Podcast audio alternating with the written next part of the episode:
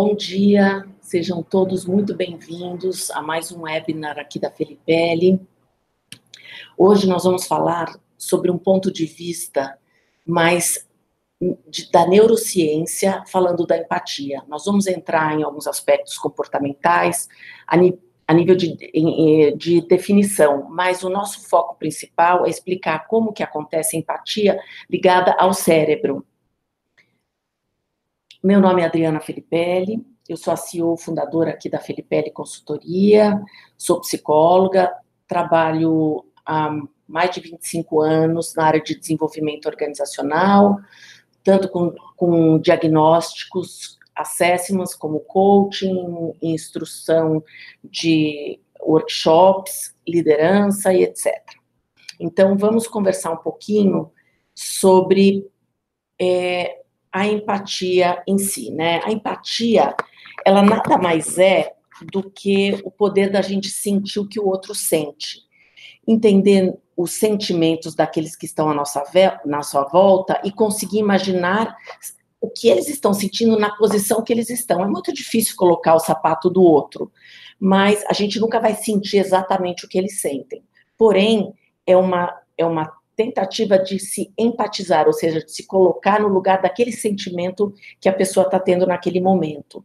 É uma importante habilidade que a gente tem para conviver em sociedade, seja na nossa família, nos relacionamentos amorosos, na escola, no trabalho, até mesmo na nossa prática religiosa, enfim, em vários lugares que permeiam a nossa vida. A empatia, ela é uma sensação de a gente ver, né, tem uma frase muito bonita do Adler, que é um, um, psicanalista muito famoso, que ele diz o seguinte: ver com os olhos do outro, ouvir com os ouvidos do outro e sentir com o coração do outro. Então, a, a, a empatia, enfim, ela é uma habilidade de a gente estar ciente, né, cônscio de entender a sensibilidade com os sentimentos e pensamentos dos outros. Então, a empatia é quando a gente está em sintonia com o que, como e por que as pessoas pensam e agem do jeito que elas agem. Ser empático é, significa ser emocionalmente, né, ler emocionalmente essas pessoas. As pessoas empáticas, elas se importam com, com os outros e elas mostram preocupação e cuidado com, aquilo que o outro está sentindo. É a habilidade que a gente tem, muitas vezes, de colocar em gestos ou palavras, de uma forma não taxativa, para não gerar uma resistência, a compreensão do mundo daquele momento que o outro está vivendo. Agora, tem um aspecto muito importante. Muitas pessoas pensam que é ter simpatia pelo outro. Simpatia não é a mesma coisa que você ter empatia. Porque na empatia eu não preciso concordar com a opinião do outro. Eu posso não concordar, eu posso achar que não é essa a melhor maneira, mas pela perspectiva do outro, eu entendo o que ele está sentindo. Então, ser empático, ela muda muitas vezes uma relação que pode ser adversa para uma mais colaborativa. O que não quer dizer que ser empático significa ser legal com os outros mas sim ver e viver o mundo de acordo com a perspectiva do outro. Transformar muitas vezes essa compreensão em palavras pode solidificar e melhorar muito uma relação.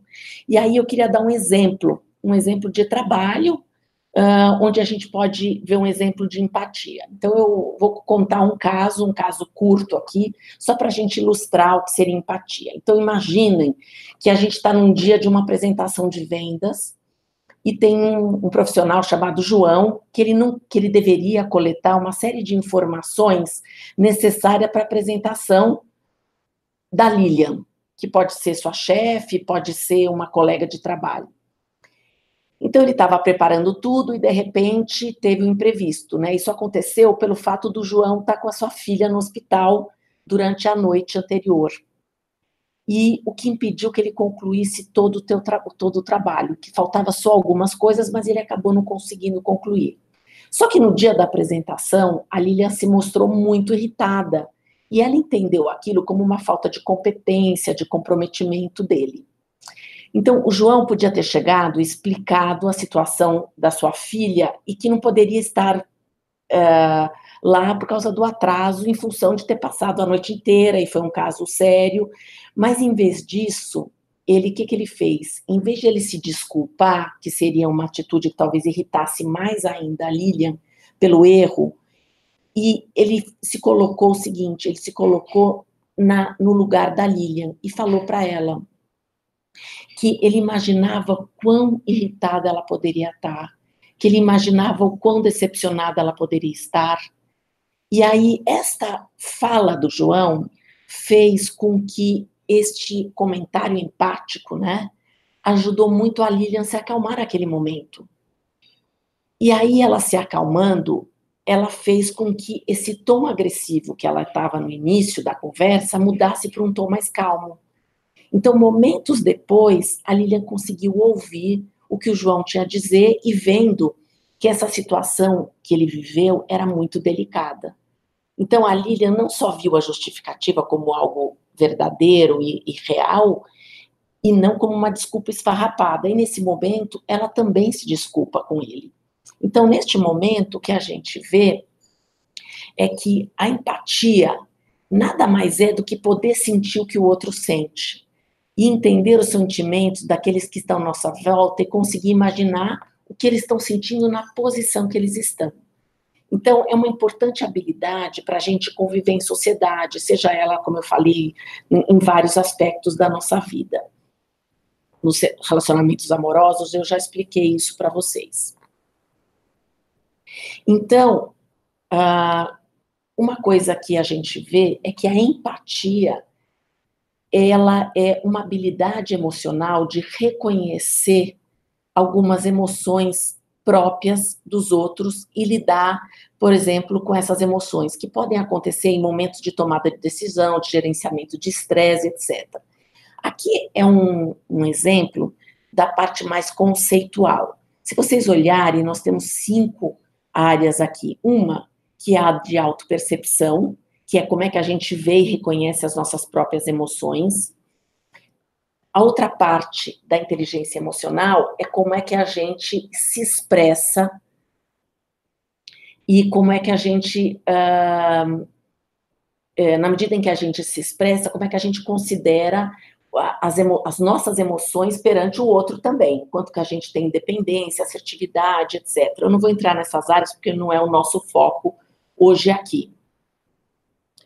Um, e aí a gente vai entrar numa outra área, que é a área como é que a gente se relaciona, como é que a gente constrói relacionamento com o outro, como a gente interage e que é a capacidade da gente sentir empatia, inclusive a, a responsabilidade social.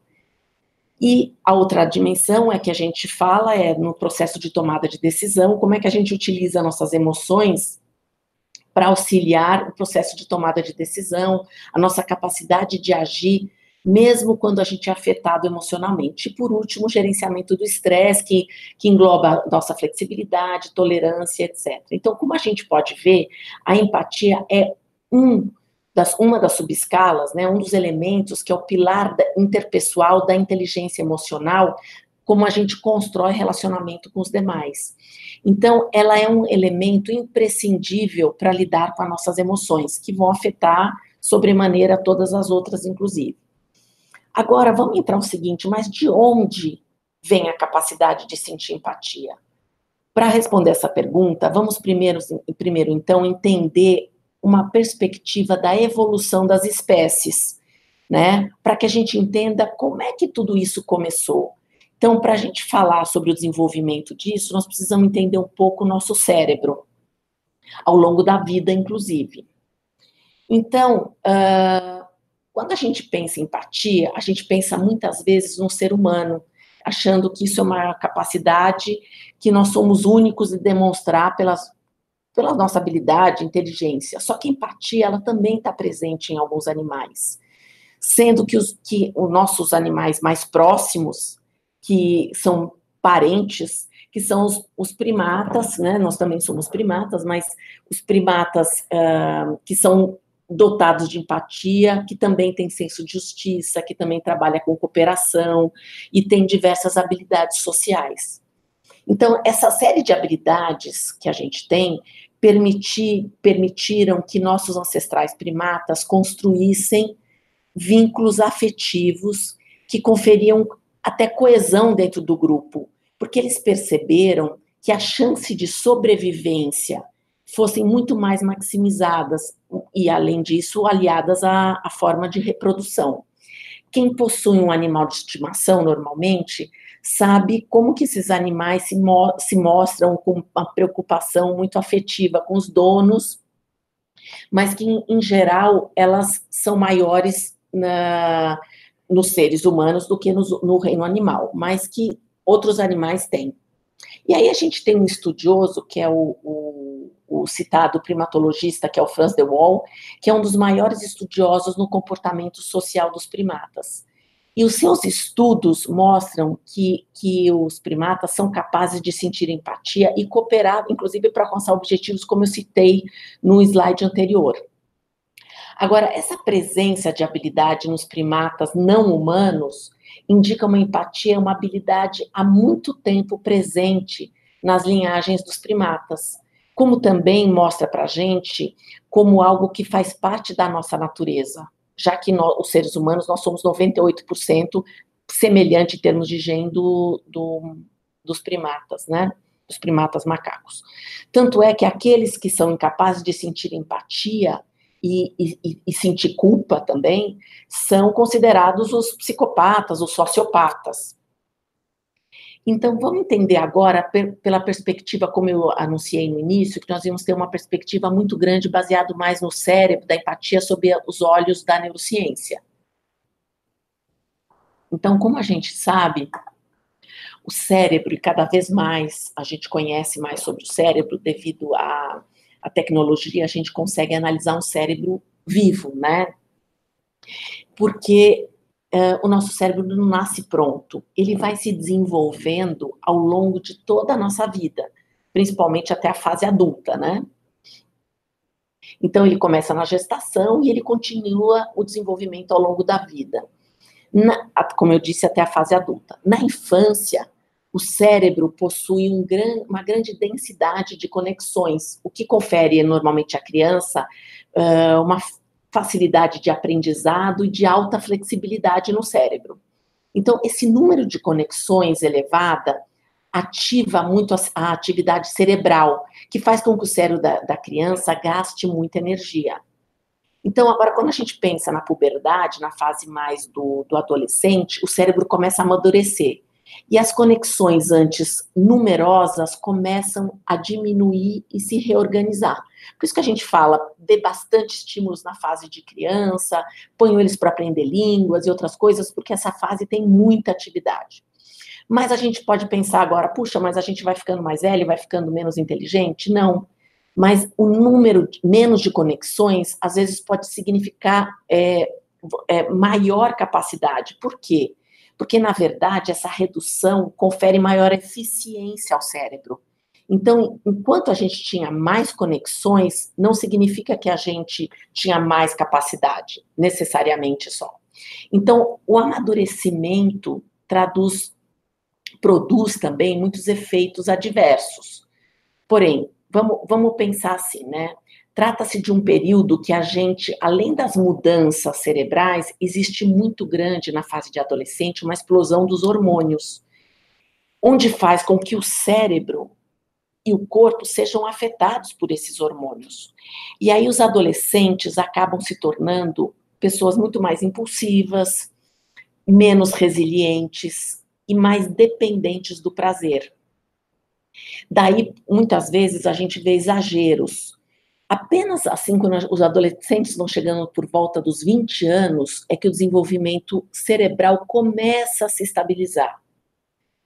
É, então, é, é, muito comum a gente pensar que a empatia é afetada pelo desenvolvimento cerebral, e é de fato. Então, no artigo científico que a gente tem de, do, do The Adolescent Brain, que pesquisadores levantaram uma série de dados sobre o cérebro, sobre o cérebro adolescente e criam um modelo que explica o comportamento deles. Então, vamos entender um pouquinho mais sobre isso. Então, tem uh, dois neurocientistas, que é o Cassie Rebecca M. Jones e o Todd a é, Rare, que eles levantam algumas informações no artigo que eles escreveram a respeito do desenvolvimento do cérebro do adolescente, onde eles veem que o córtex pré-frontal ele exerce um papel de inibição de comportamentos e tomada de decisão. O sistema límbico, na imagem aqui destacada, que vocês podem ver em amarelinho, ali o sistema límbico, eles mostram o papel da produção e regulação das emoções e recompensas. Para quem não, não é muito familiarizado com a neurociência, só mostrar para vocês o seguinte: o córtex pré-frontal fica como se fosse o lugar da nossa testa. E o sistema límbico é aquele que, que coordena toda a nossa parte de impulsionar as nossas emoções, tipo um ato reflexo, que também tem ligado à nossa sobrevivência, tá? E aí, então, continuando, os adolescentes, na verdade, eles costumam ter uma série de comportamento de risco, porque essas áreas não estão ainda é, totalmente desenvolvidas. Então, por exemplo, os Estados Unidos, que é um país de grandes estudos estatísticos, eles mostram que Olha só o número, gente: 13 mil adolescentes é, morrem anualmente. E as razões dessas mortes têm a ver com 70% de morte de acidente de carro, ferimentos que normalmente são não intencionais, homicídios, até suicídios. Então, ou seja, todos eles são envolvidos em comportamentos de risco como, por exemplo, às vezes eles estão dirigindo embriagado, uh, não usaram o cinto de segurança, desafiam as leis, tomam substâncias ilícitas, eles uh, fazem relacionamento, relacionamento sexual desprotegido, ou seja, eles estão sempre com alto nível de reatividade emocional. Esses comportamentos, eles não se aplicam apenas porque o córtex é, o córtex pré-frontal, que é aquele que, que racionaliza, que dá um freio nessa parte mais impulsiva, como eu comentei, que fica bem aqui na parte da nossa testa, não porque essa parte ainda é imatura, mas ela ocorre também porque as regiões límbicas, elas se desenvolvem antes, elas são mais primárias, então elas se desenvolvem antes do nosso desenvolvimento dessa parte do córtex pré-frontal.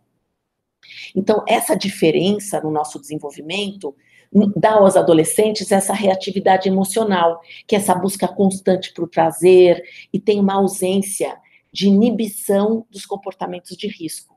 Só que o que a gente vê é que tem algumas áreas, né, que a gente vai entender também, que uh, os neurocientistas trabalham, é, que vão mostrar que esse atraso, muitas vezes, pode acontecer até por excesso de drogas ou outros uh, intercorrências que acontecem na vida do adolescente, até questões emocionais muito fortes, uh, dramas que eles viveram. Então, tem uma série de coisas que eu vou falar um pouquinho lá na frente. Então, continuando, vocês veem aqui a foto da, da neurocientista brasileira, uh, a Suzana Herculano Russell, que ela era uma profissional uh, carioca, da Universidade é, do Rio de Janeiro, só que agora ela mudou para os Estados Unidos e ela é professora da Universidade de Vanderbilt. E ela escreveu um livro que foi muito é, divulgado aqui no Brasil, que é o Cérebro do Adolescente, que é a neurociência de transformação da criança no adulto. Então, nele, ela fala o quê? Sobre os estudos do, do nosso córtex orbifrontal, uh, que é perto dessa região que eu estava mencionando agora há pouco. Então, ele tem uma grande. O que o córtex uh, orbifrontal tem? Ele tem um papel na nossa tomada de decisão, principalmente nas situações que envolvem a nossa emoção. Eu já vou fazer a correlação com isso com a empatia, tá? Porque a gente está falando um pouquinho da origem de tudo isso no cérebro, como é que ela evoluiu, desde os primatas até agora. Então, no laboratório, foram realizados experimentos que envolviam um jogo de apostas, né? Ou seja, que você corre risco. E que você tinha, nesse jogo de apostas, escolhas que eram vantajosas e outras que eram desvantajosas para a pessoa. As desvantajosas, né, normalmente, elas causam mais desconforto e logo as pessoas mudam e param e querem optar pelas vantajosas. Mas as pessoas com problema no, no córtex orbifrontal, elas não abandonaram as escolhas desvantajosas, porque elas não conseguiam inibir. Então, assim, o córtex orbifrontal é altamente conectado com a amígdala, que está lá no sistema límbico que eu comentei há pouco, que é uma estrutura que integra as nossas emoções, os nossos impulsos. Então, sem o córtex orbifrontal bem desenvolvido, nós vamos ter problema para lidar com as emoções na nossa tomada de decisão. E isso explica por que, que os adolescentes têm problemas de lidar com as relações mais familiares e amorosas de uma forma menos impulsiva, porque eles tomam, muitas vezes, más decisões. Então, no livro, a Suzane também fala, a Suzana fala sobre um pesquisador neuropsicólogo, que é o Alan Shore, que ele argumenta que as experiências estressantes precoces que muitos adolescentes podem passar devido a intercorrências na vida e aqui no Brasil acontece muito isso, né? Não só aqui, mas em muitos lugares, que ele lesiona o nosso córtex orbifrontal e prejudica o nosso desenvolvimento social, porque as pessoas continuam tomando má decisões. E outra coisa muito interessante que vocês vão ver é que muitos adultos que passaram por AVCs eles também têm fontes lesionadas no cérebro, que fazem que muitas dessas pessoas, às vezes, tenham comportamento mais agressivo após os AVCs. Quem convive com pessoas que tiveram AVCs percebem isso. E uh, um, um, último slide de neurociência, para a gente voltar um pouco mais no nosso conceito de empatia. Uh, dois neurocientistas que são maravilhosos, né? O Antônio Bechara e o Antônio Damasio, que é um português. Hoje eles trabalham na, na Universidade da, da Califórnia do Sul. Eles propuseram, após uma série de estudos, que a hipótese de marcadores somáticos é, que se propõe a explicar, por exemplo, como a emoção influencia na tomada de decisão. E aí a gente já começa a voltar para a correlação forte com a empatia.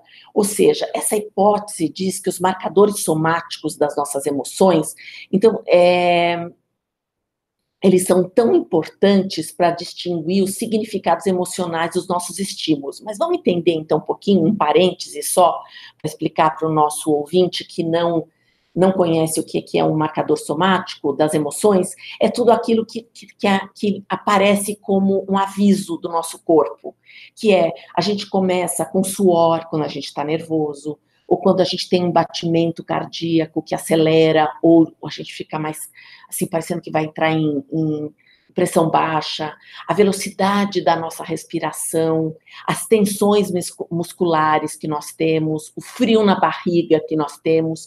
Então, tudo isso são marcadores somáticos, tá? Que é aqueles que são avisos do nosso corpo. Então, o que, que a gente pode dizer? Que os marcadores somáticos são importantes para o nosso pilar da, da inteligência emocional.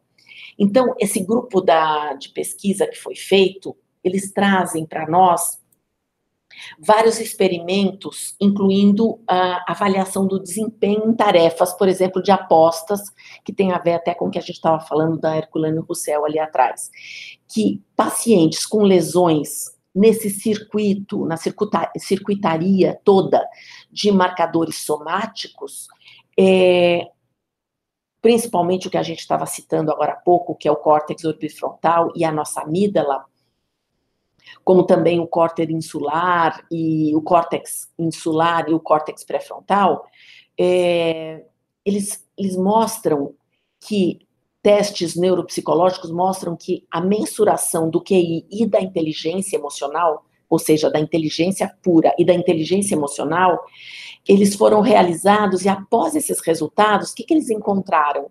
Que pacientes com mau funcionamento nesses marcadores somáticos tiveram pior desempenho na tarefa de aposta e pior pontuação em inteligência emocional. Então, quando a gente não tem feedback do nosso corpo, ou seja, o nosso corpo não nos avisa, a nossa inteligência emocional, incluindo a nossa empatia, fica comprometida.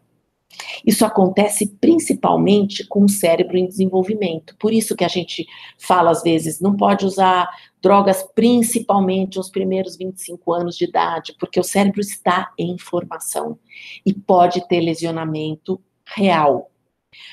Mas não pense que isso acomete apenas os adolescentes. Regiões dos córtex uh, orbifrontal, eles também podem se, se desenvolver de forma muito tardia, afetando também os adultos. E por último, os neurônios espelho, né, que acho que muitos já ouviram falar, que são os neurônios espelhos que ativam uh, a gente poder ver o outro e, assim, então uma pessoa está chorando, a gente chora também. Uma pessoa está bocejando, nós bocejamos também. Esses neurônios espelhos são muito importantes para o nosso aprendizado e para a nossa empatia. Pois a ativação do cérebro, ao ver o outro cérebro expressando as emoções, é semelhante quando nós sentimos é, uma, algo de sofrimento do outro, alegria do outro, quando um sorri, nós sorrimos. Então, esta toda atividade que é ativada pelo giro circular anterior, ela não possui conexões bem desenvolvidas durante a adolescência, o que prejudica a empatia do adolescente. Então, é comum, resumindo, que o adolescente, por todas essas razões uh, apontadas pelas pesquisas neurocientíficas, que os adolescentes têm menos empatia e que alguns adultos possam ter também empatia reduzida se alguma dessas áreas foi afetada. Então, agora que a gente sabe tudo isso sobre neurociência, né, e um pouco sobre o desenvolvimento da empatia e o desenvolvimento do nosso cérebro, uma coisa não anda sem a outra. Quer dizer, o adulto ele aprende a desenvolver empatia, o adolescente por uma questão de desenvolvimento hormonal e cerebral, ele de, desenvolve empatia com o passar do tempo. E agora, o que, que a gente pode fazer, então, já que a gente sabe que a gente pode aprender isso ao longo dos anos, para melhorar nossa capacidade emocional e de empatia? Então, uma das coisas, primeira, é diagnosticar como é que é o nosso nível de empatia. Então, tem Assessment, né, tem um instrumento de diagnóstico que mede a nossa inteligência emocional que vai destacar muitas vezes as nossas forças, fraquezas, através de vários pilares da inteligência emocional que eu citei ali no começo, né? Então, a, conhecer a nossa inteligência emocional é importantíssimo para a gente saber quais áreas a gente tem que trabalhar mais para que a gente tenha uma forma mais eficiente de viver, de cooperar, inclusive de autoconhecimento. Uh, para os adolescentes, né, como a, a, a pesquisa da Suzana Herculano, ela sugere que a gente possa usar tudo isso de que forma?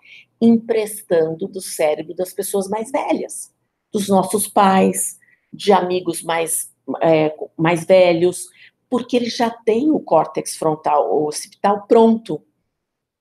Então, ele é mais desenvolvido e já foi é, mais uh, com experiência, ele conseguiu aprender como é que lida com isso. Então, é muito importante a gente trocar informação e ajudar a tomar decisão, principalmente os adolescentes, porque eles podem sim tomar decisões que vão ser ruins e às vezes afetam a vida deles, dependendo do que for da gravidade, afeta a vida como um todo, né?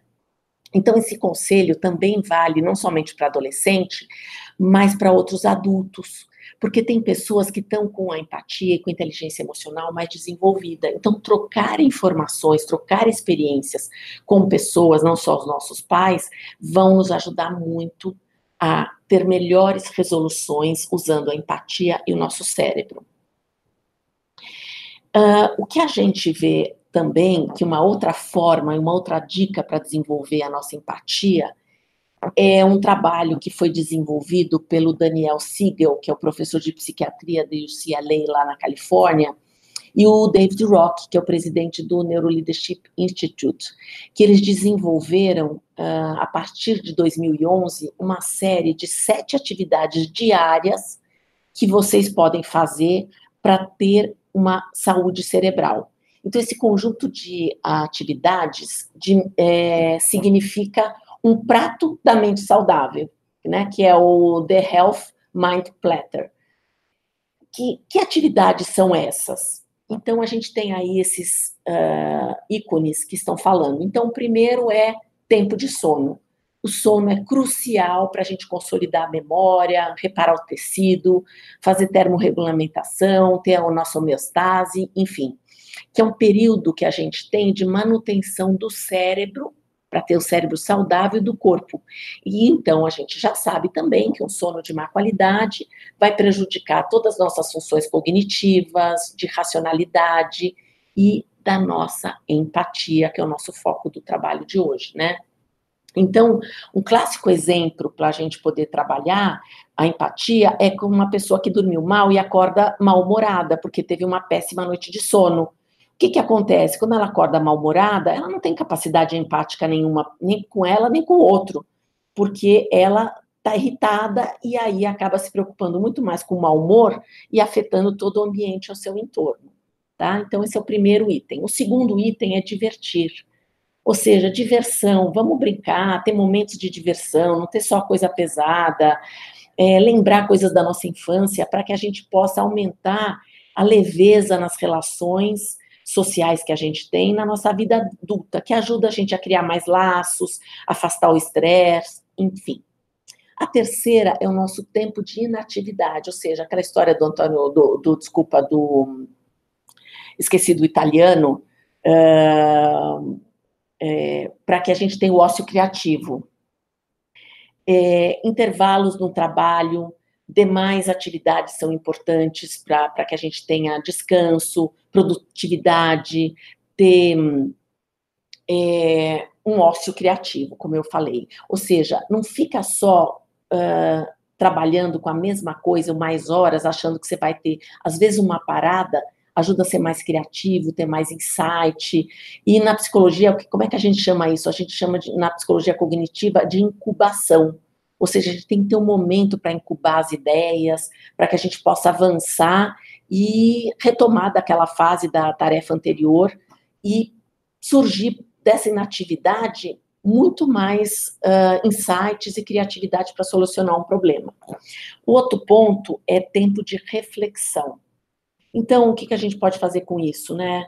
Uh, muito falado hoje, mindfulness, fazer meditação, refletir sobre si mesmo, entrar em contato com a natureza, é, para que a gente possa ter estados internos mais calmos e a gente poder ouvir toda a nossa parte de criatividade.